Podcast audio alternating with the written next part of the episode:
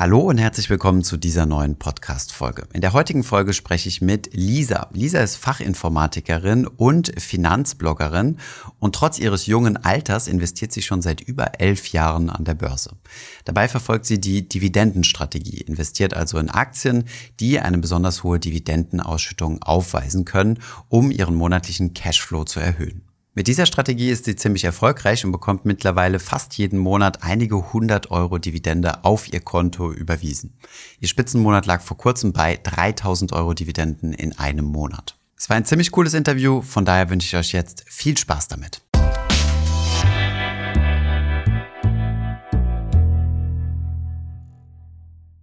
Hi Lisa, ich freue mich, dass du heute zu Gast auf unserem Kanal bist. Hi Thomas, danke dir für die Einladung. Sehr gerne. Heute sprechen wir ein bisschen über Aktien, aber vor allem ähm, auf den Schwerpunkt äh, Dividende möchte ich mit dir eingehen, weil das ja auch vor allem einer deiner Schwerpunkte ist.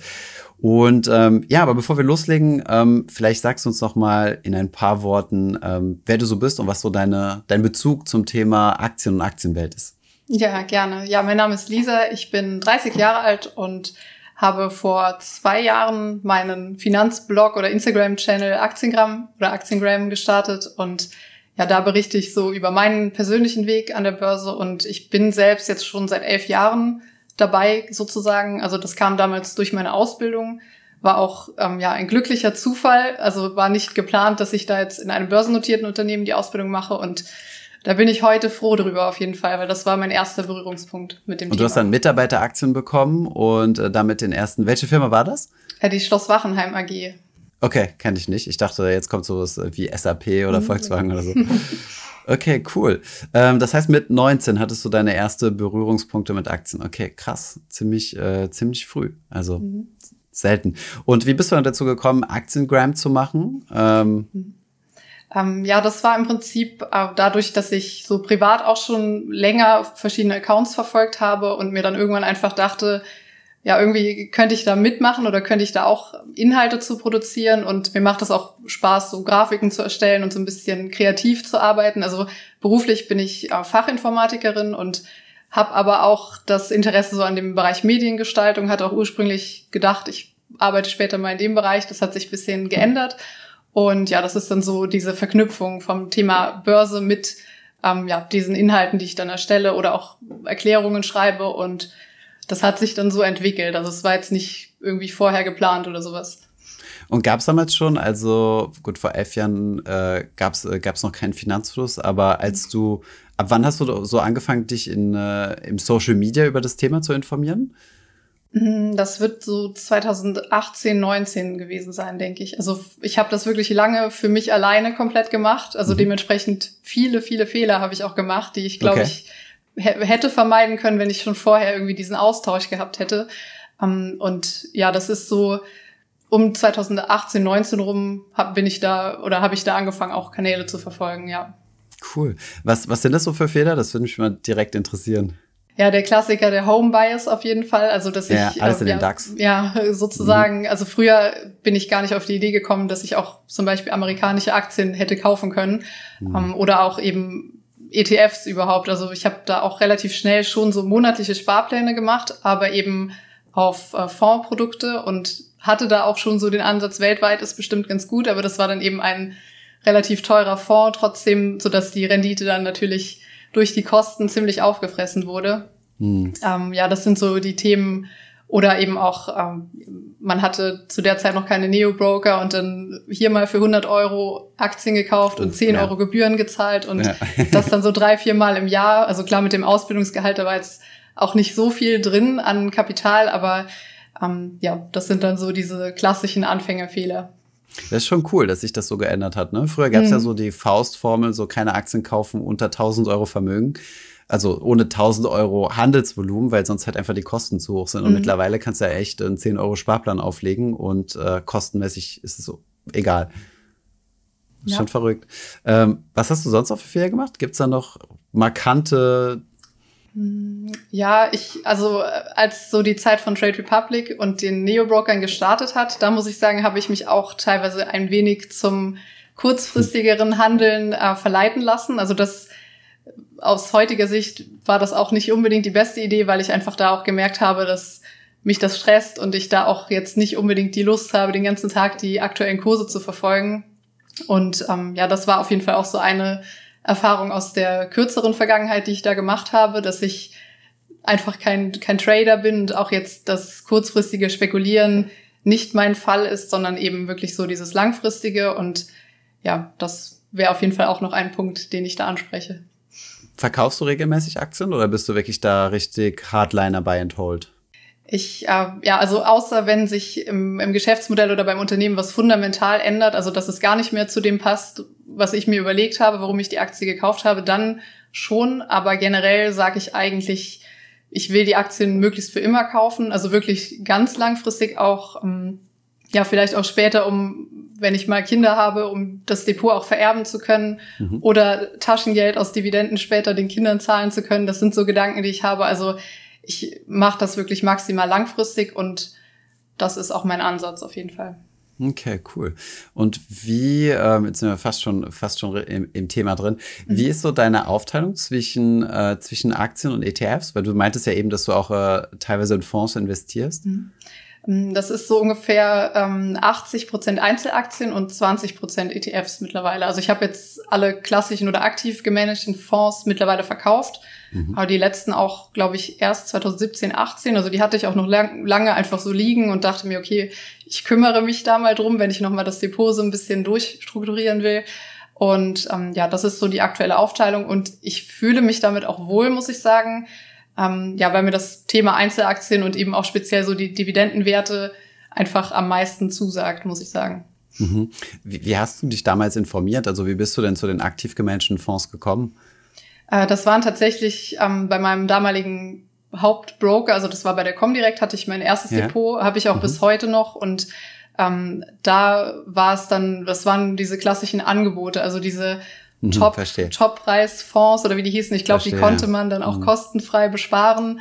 Und ja, diese Sparplanfunktion, das habe ich auf jeden Fall bis heute beibehalten. Das mache ich immer noch so, mhm. nur eben mit anderen Produkten beziehungsweise auch mit Einzelaktien und das war, glaube ich, wirklich einfach so ein Bankangebot, ähm, wo dann ein bisschen was erklärt war zu dem Produkt und warum das Sinn macht, weltweit zu investieren oder gestreut zu investieren. Und das war dann mein, mein Ansatz, warum ich da ja. eingestiegen bin. Es sind immer die Angebote ohne Ausgabeaufschlag, diese Fonds zu kaufen. Dann denkst du dir, ja, ich spare fünf Prozent, yes. ich glaube, damals wusste ich noch gar nicht, was das ist überhaupt. Also Ausgabeaufschlag habe ich, glaube ich, auch erst äh, irgendwann später dann verstanden, dass da schon im Vorhinein die quasi die Rendite genommen wird. Hm. Ja. ja, krass. Meinst du, dass, es, äh, dass das Wissen mittlerweile mehr verbreitet ist? Also ich habe ich treffe eigentlich noch selten Leute, die so, die sowas nicht wissen. Also die steigen, also Leute, die gar keine Ahnung von Finanzen haben, kommen eigentlich direkt in das Thema ETF rein mhm. oder, oder Einzelaktien.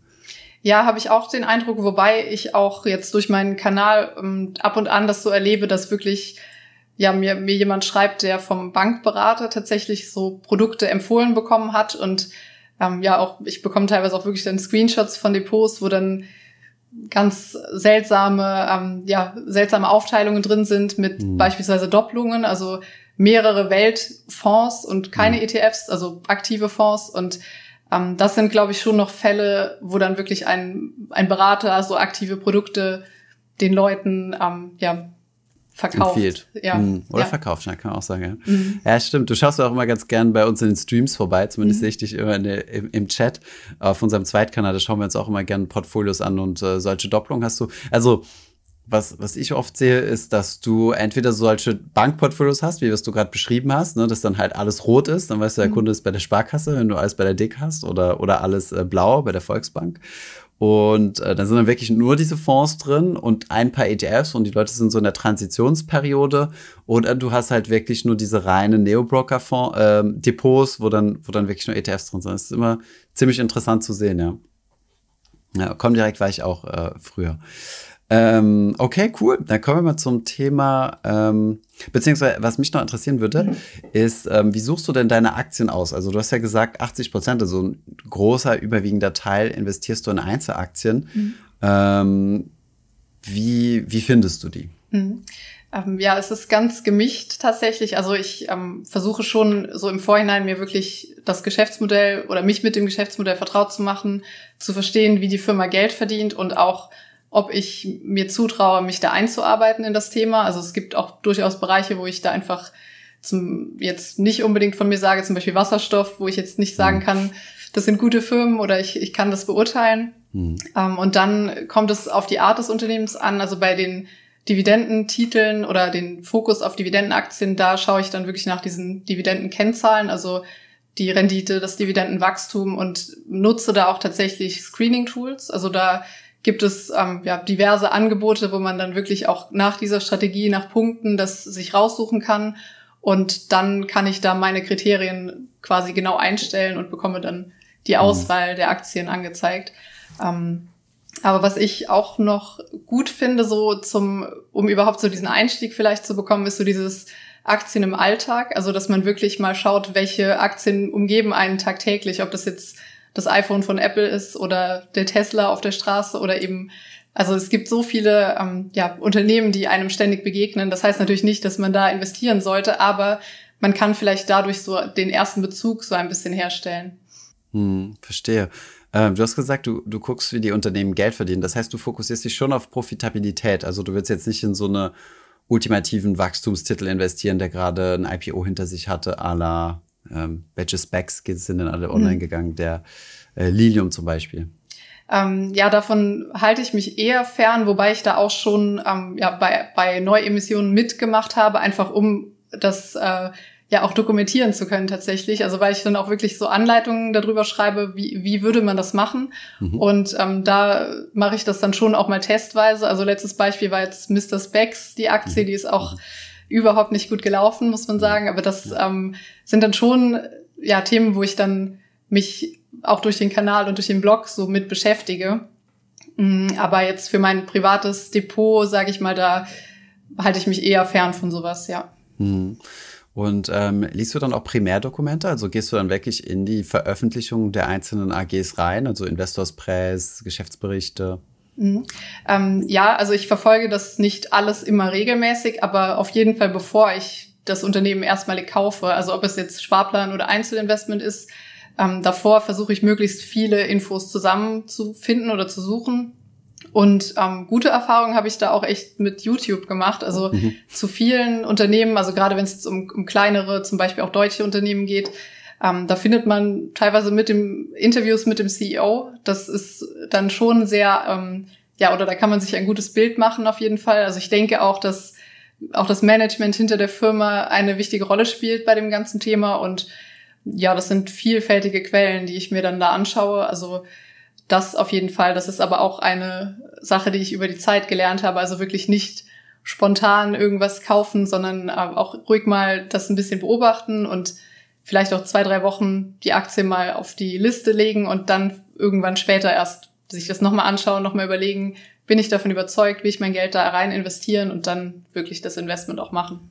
Hm. Gibt es so Sektoren und Kennzahlen, die, wo du dich besonders darauf fokussierst, also gewisse Bereiche? Hm, ich habe relativ viele ja, langweilige Aktien, also so dieser Basiskonsum, Konsum, dieser Basiskonsumgüterbereich, hm. genau.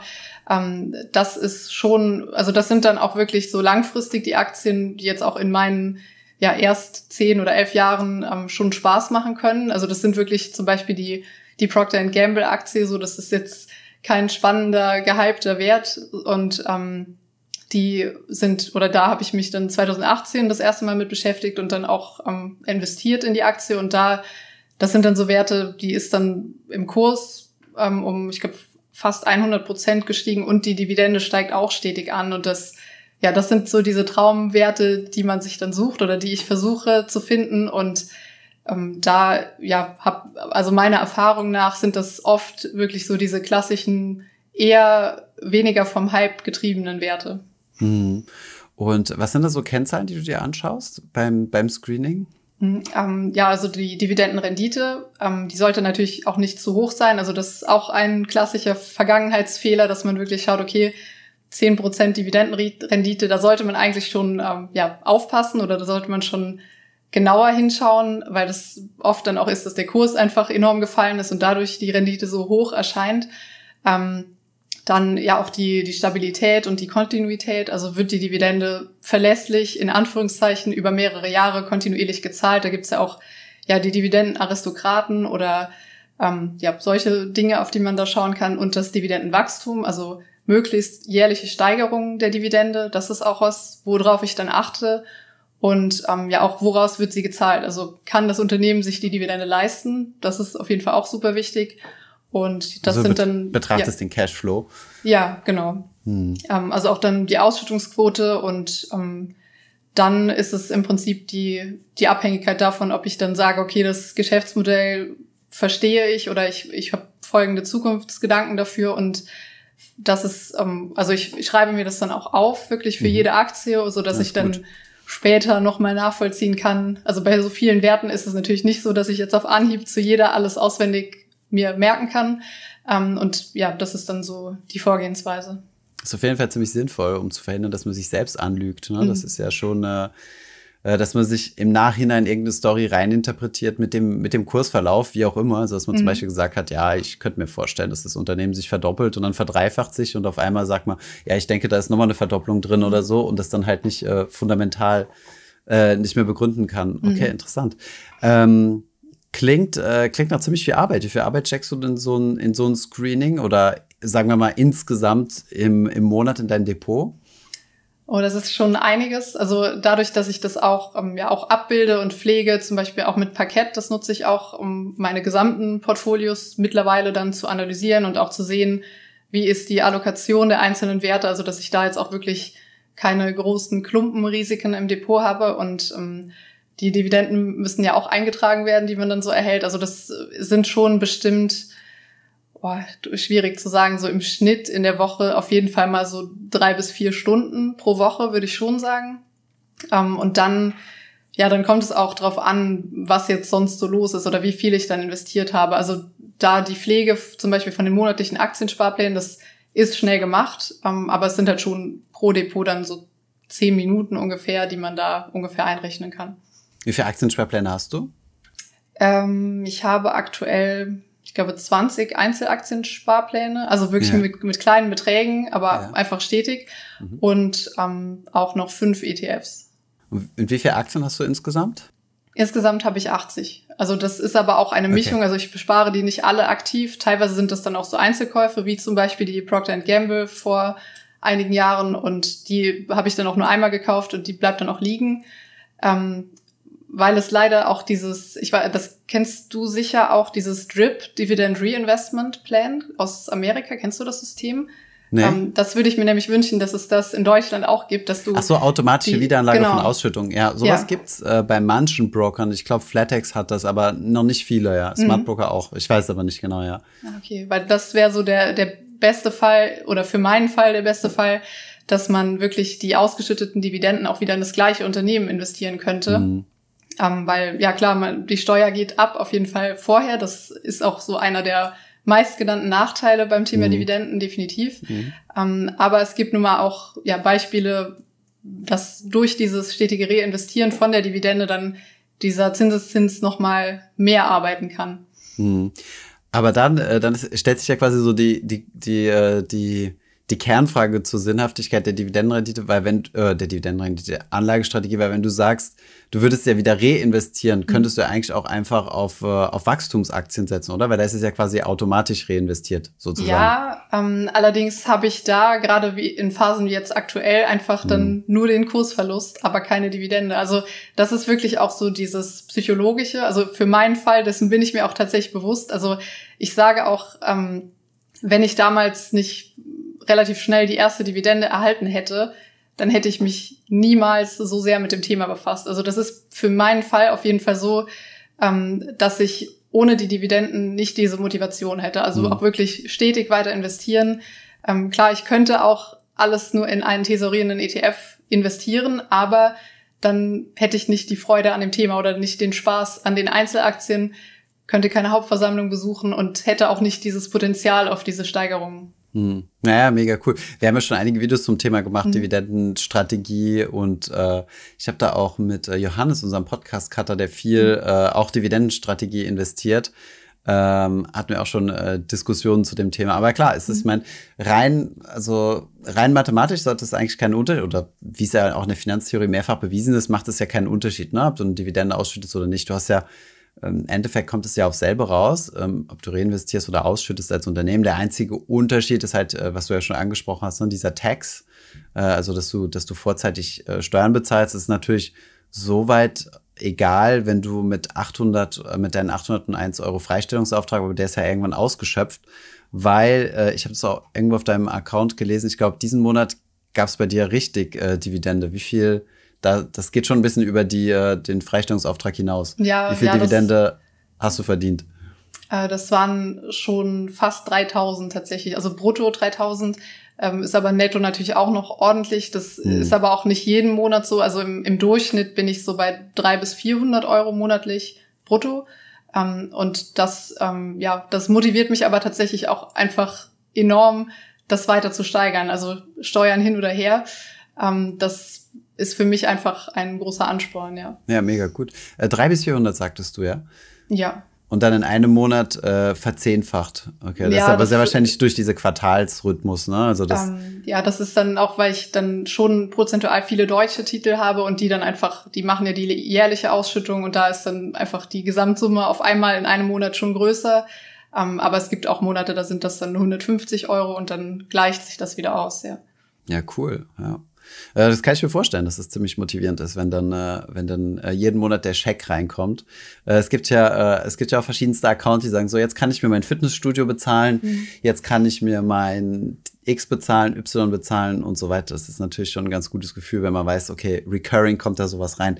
Mhm. Ähm, wie, ähm, was braucht man da für eine Depotgröße? Also wir hatten da ja eingangs schon mal drüber gesprochen, ähm, um also von der Größenordnung her, um, äh, um diese Dividendenausschüttung zu haben, weil das geht ja nicht mit einem 100 Euro Sparplan. Mhm, ja, das stimmt. Also es ist schon ähm, größer als sechsstellig, ähm, also nicht nicht im sechsstelligen Bereich, äh, also im sechsstelligen größer Bereich, als 100.000. Genau. Mhm. Ja, genau. Ähm, und das ist, denke ich, auch eine ja eine realistische Erwartung, die man da haben kann. Also man kann sich das ja im Prinzip auch wenn man jetzt zum Beispiel einen ausschüttenden Welt-ETF nimmt mit zwei bis drei Prozent Dividendenrendite oder Ausschüttungsrendite, dann kann man sich ja grob ausrechnen, was man da bekommen würde, wenn man 100.000 Euro investieren würde. Und durch dieses ähm, ja, Stockpicking oder dieses ähm, Präferieren auf Dividendentitel sind dann da auch ähm, ja, in meinem Fall dann größere Steigerungen drin oder größere Dividendenrenditen auf mein eingesetztes Kapital. Hm. Wo liegst du so? Also vielleicht, vielleicht nochmal ganz kurz, um das mhm. zu erklären. Also eine Dividendenrendite, wenn du dir eine Aktie anschaust, ist ja immer meistens, also es gibt ja verschiedene Berechnungsmethoden, aber meistens bezogen auf den aktuellen Kurs. Das heißt, du nimmst dir die Auszahlung, was das Unternehmen letztes Jahr ausgeschüttet hat und vergleichst es dann mit dem Endjahreskurs oder vergleichst es mit dem heutigen Kurs. Aber deine persönliche Dividendenrendite wäre ja das, was du heute an Dividenden äh, bekommst, mhm. geteilt durch den Einstiegskurs damals. Ja. Und dadurch kann die ja deutlich höher liegen. Berechnest mhm. du das? Äh, ja, das berechne ich automatisch mit Parkett auch, mhm. also mit dem Portfolio-Analyse-Tool sozusagen. Und da sind das so, ich glaube, um die 9,6 Prozent aktuell am ähm, Brutto Krass. auch. Also geht mhm. natürlich mhm. nochmal steuerlich was ab. Logisch, ja. Mhm. Ähm, aber ja, das finde ich schon sehr gut, muss ich sagen. Also das macht dann auch Spaß. Hm, ja, cool. Und äh, jetzt stellt sich natürlich die Frage, ähm, wie, also wie hast du ein, ein sechsstelliges Depot hinbekommen ähm, in so kurz, also in relativ kurzer Zeit, würde ich jetzt mal sagen, wenn du ja nur elf Jahre an der Börse bist und angefangen hast du in der Ausbildung, warst du damals, ne, vor elf Jahren? Ja, ja, genau. Ähm, ja, also im Prinzip einfach durch stetiges und kontinuierliches Investieren. Also ich habe da auch wirklich schon mit, mit dem ersten Ausbildungsgehalt schon diesen Sparplan gemacht damals, mhm. also wirklich auch 25 Euro und das aber auch stetig angepasst. Also sobald ich dann, sobald sich das Gehalt gesteigert hat, habe ich auch meine Sparrate erhöht und sehr ähm, konsequent. Ähm, die ist ja also definitiv da. Ja. Ich ich habe da auch ja ich bin generell eher ein sparsamer Mensch so insgesamt würde ich sagen. Also ich habe jetzt wenig teure Hobbys oder sowas. Ähm, Außer vielleicht fotografieren, da kann man für so eine Kamera oder ein Objektiv schon mal viel Geld ausgeben, aber ja, das war dann im Prinzip jetzt auch nicht so, dass ich das Gefühl hatte, ich habe mir da sehr viel ähm, entgehen lassen oder habe mich da irgendwie maßregeln müssen, sondern das ist so über die Zeit dann einfach gewachsen, dass ich die Sparrate auch stetig erhöht habe und ähm, die ist, also ich glaube aktuell sind es so zwischen 20 und 30 Prozent im Monat ähm, weil ich auch noch nebenbei ein Studium mache und da auch noch mhm. Gebühren mhm. für zahlen muss. Ähm, wenn das fertig ist oder abgeschlossen ist, dann kann ich die auch noch mal ein bisschen erhöhen. Ja, krass. Du würdest dich aber nicht als Frugalistin bezeichnen? Also, nee, das nicht. Mhm. Wo lag deine Sparquote ungefähr so? Ähm, ja, vorher waren es schon dann eher 35 bis 40 Prozent so. Ähm, das ist aber auch, also so lag dann auch an einer relativ günstigen Wohnung. Das hatte sich zu der Zeit so ergeben. Also das war jetzt nicht unbedingt absichtlich so gesucht, aber mhm. ähm, ja, und auch nicht unbedingt äh, auf ein Auto angewiesen, so dass ich da auch wenig Ausgaben einfach hatte und zur Arbeit zu Fuß gehen konnte. So, das sind dann viele Punkte, die da gut zusammengespielt haben, dass ich jetzt ähm, ja nicht so hohe Fixkosten hatte, als wenn ich jetzt im Vergleich vielleicht auch Auto gebraucht hätte oder eben regelmäßig Spritkosten und so weiter hätte. Also das ähm, ja, war dann einfach so. Das ist ja schon eine super gute Sparquote, mhm. aber ist jetzt auch nicht so absurd, weil was man halt so manchmal hört von, äh, gerade im Frugalistenbereich, wenn es halt heißt, ja, ich will mit 40 in Rente gehen oder so, dass man dann irgendwie so 60 Prozent Sparquote oder noch mhm. was krasses, wo man denkt, okay, irgendwie ähm, äh, muss, geht dann im Leben ja schon irgendwie an einem was vorbei. Also wenn man zum Beispiel gar nicht ins Restaurant gehen kann oder solche Sachen. Mhm. Aber äh, ja, auf jeden Fall super motivierend zu hören. Also, dass du, weil ich meine, ich sehe das ja bei uns im Stream auch, da äh, krieg, kriegen wir auch manchmal so ein bisschen den Vorwurf, dass wir nur sehr große Depots zeigen, aber tatsächlich kriegen wir auch überproportional viele ähm, tatsächlich sehr hohe Depots geschickt. Okay, sechsstellig ist es jetzt nicht immer, mhm. aber ähm, dann heißt auch immer, okay, wie, wie schafft man das, so ein großes Depot zu machen? Und äh, ja, scheinbar, also finde ich gut, also dass du mhm. über elf Jahre hinweg also, das, das so durchgezogen hast. Und ich meine, der, der Hebel in der ganzen Geschichte ist, glaube ich, die Gehaltserhöhung. Ne? Also die mhm. Gehaltserhöhung, ähm, davon einen Großteil auf die Seite zu legen ja, alleine der Sprung vom Azubi-Gehalt zum richtigen Gehalt dann später, das ist schon enorm. Also ähm, vielleicht auch so, kann man auch als Tipp sagen oder wird, glaube ich, auch oft gesagt, dass man wirklich erstmal seine Fixkosten dann nicht anpassen sollte oder schauen, dass man möglichst lange noch diesen alten Standard bewahren kann, wenn das jetzt möglich ist natürlich, vielleicht auch, weil man noch in einer WG lebt oder sowas. Ähm, und dann hat man auf einmal viel mehr Geld. Und wenn man das dann schon investiert in den jungen Jahren, dann zahlt sich das schon sehr aus später. Hm. Hast du auch mal herbe Verluste hingelegt? Also wenn man auf Einzelaktien setzt, kann das ja immer, hm. immer passieren, ne? Ja, auf jeden Fall. Also äh, eine meiner ersten Einzelaktien, die ich dann auch, ich sag mal, freiwillig gekauft habe, also mhm. unabhängig von den Unternehmensaktien, das war zum Beispiel die Commerzbank-Aktie und oh. ähm, die ist überhaupt nicht gut gelaufen. Also ich habe da auch die wirklich lange noch im Depot gehalten, weil ich immer dachte, okay, vielleicht wird das noch mal was, aber ich hatte mich da auch nicht informiert so wirklich. Also mhm. Also mein Investment Case damals war ja, es ist, ist eine Bank, ist eine Bank, ist günstig, ist abgestürzt und so dieser klassische Fall, ja, die ist so stark gefallen, die muss ja jetzt wieder steigen. Das war so meine Investmentthese natürlich und ähm, ja, solche Sachen gab es definitiv auch oder ähm, auch eine Beteiligungsgesellschaft oder das beste Beispiel ist eigentlich das, äh, die kanadische Ölfirma, die dann, die ich aufgrund der tollen Dividende gekauft habe, hatte mir aber nur die Dividendenrendite und die Kontinuität angeschaut aber nicht wirklich geguckt, woraus wird die bezahlt. Und es war dann tatsächlich so, dass die aus der Unternehmenssubstanz bezahlt wurde. Also die lief dann auch wirklich noch zwei Jahre durchgehend, aber stetig ist eben auch der, der Aktienkurs extrem gefallen dazu und am mhm. Ende hatte ich zwar schöne Dividenden erhalten, aber der Kurs war dann eben entsprechend um die Dividende oder nur sogar noch mehr gesunken, so dass ich dann trotzdem keinen Gewinn damit gemacht habe. Hm. Aber genauso gibt es auch viele Positivbeispiele und zum Glück auch mehr positive als negative. Ja, das heißt, sich in der Summe lohnt. Äh, es gibt ja so einen schönen Spruch, der heißt, Schluss ist erst bei Null. Ja. Äh, das, das trifft auf die Commerzbank eigentlich ganz gut zu, weil ich hatte auch, äh, ich, ich weiß nicht, ob ich es gemacht habe oder nicht, aber damals zu Studienzeiten habe ich natürlich auch die Commerzbank gesehen, die ein Penny-Stock wurde, mhm. kurz bevor sie ihren, äh, also ihren Reverse-Split gemacht hat. Also sie sind ja unter, unter äh, ich glaube, unter die Euro-Grenze, wenn ich mich nicht ganz irre oder waren sie, oder zumindest im einstelligen Euro-Bereich. Und da habe ich gesagt, boah, die ist jetzt so günstig, du musst ja, und irgend, ich meine schon groß, also ich habe ja in Frankfurt studiert und dann siehst du ja auch das Riesengebäude dort und kennst ja zig Leute, die dort arbeiten und denkst dir, naja, irgendwann geht's da wieder hoch, aber nein, Schluss ist erst bei null. das muss man sich immer wieder im Kopf behalten. Ähm, ja, so Penny Stocks Zockerei. Gut, es ist jetzt, äh, davon habe ich jetzt in letzter Zeit nicht mehr so viel gehört. Mittlerweile ist es eher Krypto, ne? Mhm. Bist du da auch investiert in Krypto? Mm, ja, ich bin da bei Bitcoin bin ich auch investiert. Also das ist auch so ja Sparplan tatsächlich mittlerweile.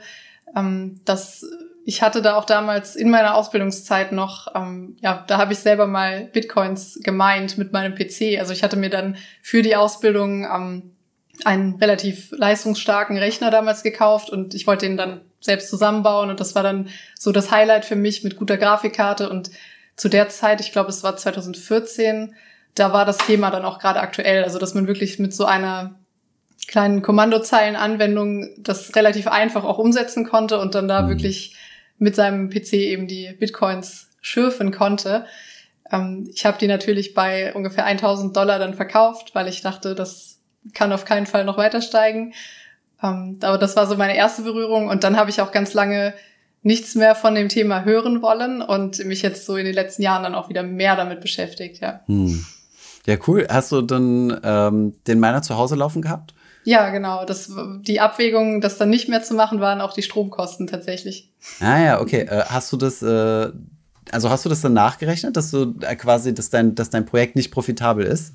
Ja, es gab da auch schon Online-Rechner für. Also da mhm. konnte man dann seinen aktuellen Strompreis quasi eingeben. Und zu dem Zeitpunkt, ich weiß jetzt nicht mehr, bei welchem Kurs der Bitcoin damals stand, aber es war halt einfach verhältnismäßig sehr, sehr wenig im Vergleich um zu heute. 300, ne, glaube ich, damals. Kann gut 2014 sein, ja. rum. Hm. hm.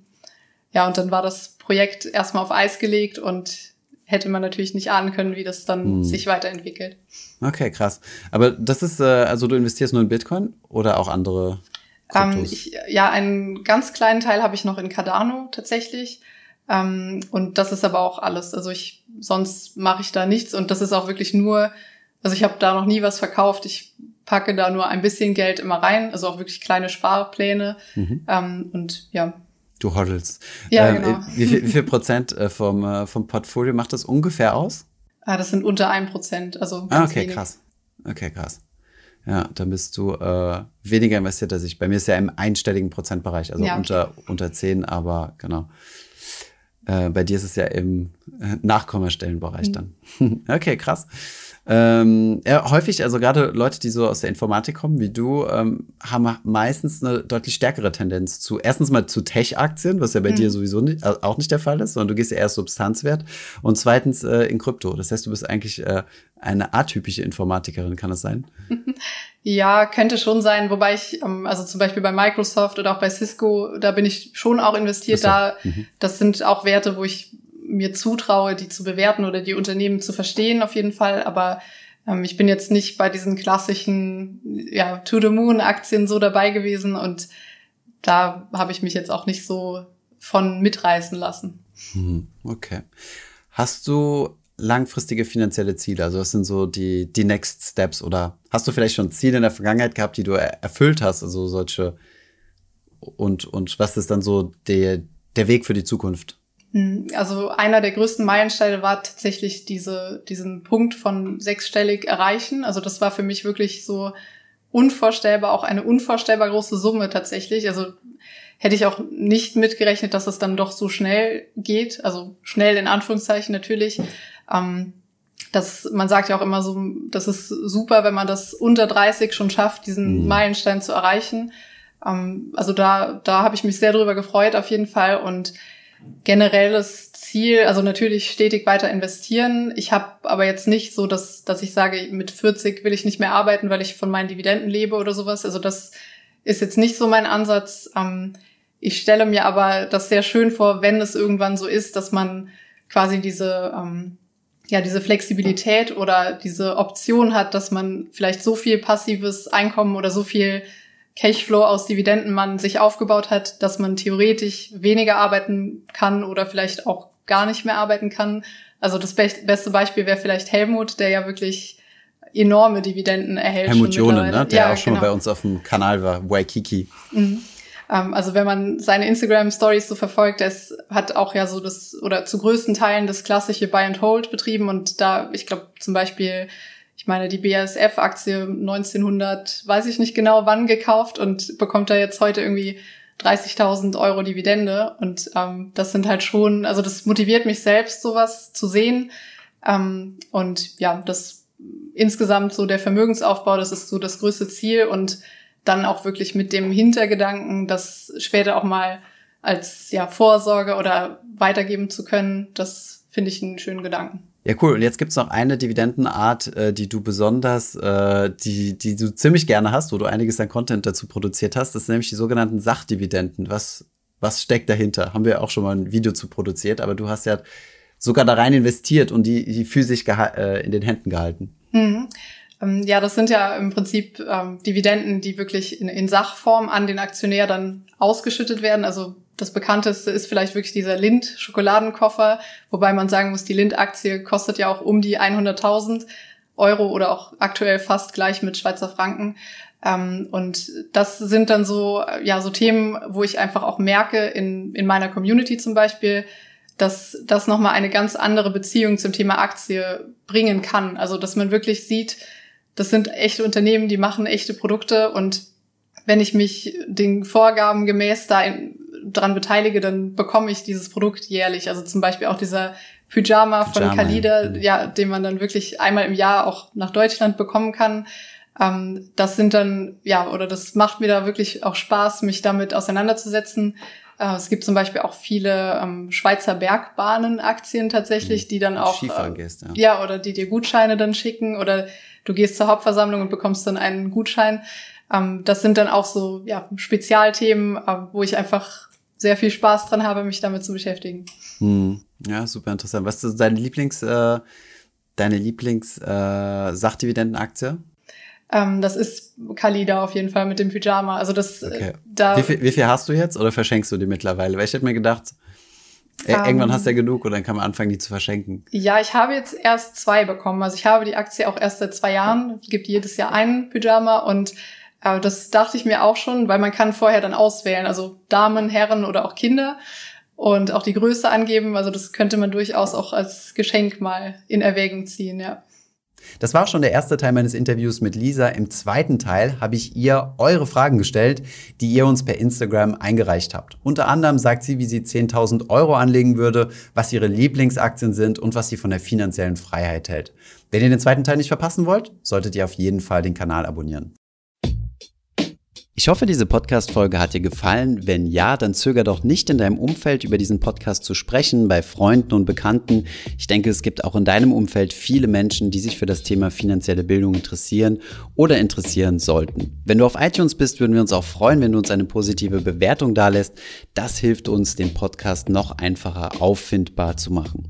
Alle wichtigen Links und Verweise findest du wie immer in den Show Notes zu diesem Podcast. Vielen Dank fürs Zuhören und bis zum nächsten Mal.